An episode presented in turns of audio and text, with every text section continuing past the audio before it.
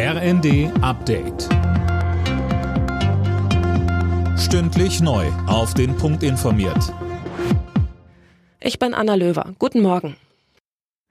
In Berlin läuft offenbar gerade der nächste Einsatz gegen frühere RAF-Terroristen. Die Bild-Zeitung berichtet, dass schwer bewaffnete Beamte ein ehemaliges Gewerbegebiet in Friedrichshain umstellt haben.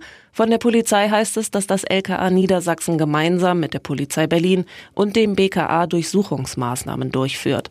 Diese stünden in Zusammenhang mit der Fahndung nach den beiden gesuchten Räubern Ernst Volker Staub und Burkhard Garweg. Verkehrsminister Wissing fordert Deutsche Bahn und Lokführergewerkschaft GDL dazu auf, an den Verhandlungstisch zurückzukehren. Mit dem Beharren auf Maximalpositionen kommen wir hier nicht weiter, sagte er der Bild am Sonntag. Mehr von Tim Britztrup. Neue Streiks wären den Menschen nach monatelangen ergebnislosen Verhandlungen nicht vermittelbar und außerdem eine Gefahr für die Wirtschaft, so der FDP-Politiker. Er warnt vor Versorgungsengpässen und gestörten Lieferketten. Hauptstreitpunkt bleibt die Forderung der GDL nach einer 35-Stunden-Woche bei vollem Lohnausgleich. Heute läuft die Friedenspflicht aus, ab morgen drohen dann neue Streiks bei der Bahn. Die Union will schnelle Antworten in der Abhöraffäre bei der Bundeswehr. Der Kanzler muss sich dafür vor dem Bundestag erklären, fordert CSU-Politiker Dobrindt im Spiegel. Auch ein Untersuchungsausschuss könne nicht ausgeschlossen werden. Russland hatte ein Gespräch zwischen deutschen Offizieren mitgehört.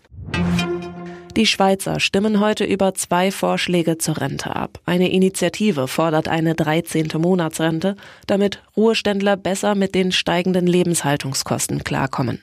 Eine andere spricht sich dafür aus, das Renteneintrittsalter auf 66 Jahre anzuheben. Favoritensiege in der Bundesliga. Der Tabellendritte Stuttgart gewann in Wolfsburg 3 zu 2. Dortmund verteidigt durch ein 2 zu 0 bei Union Berlin Platz 4. Leipzig bleibt durch ein 4 zu 1 in Bochum dran. Die weiteren Ergebnisse Mainz München Gladbach 1 zu 1, Heidenheim Frankfurt 1 zu 2 und Darmstadt Augsburg 0 zu 6. Alle Nachrichten auf rnd.de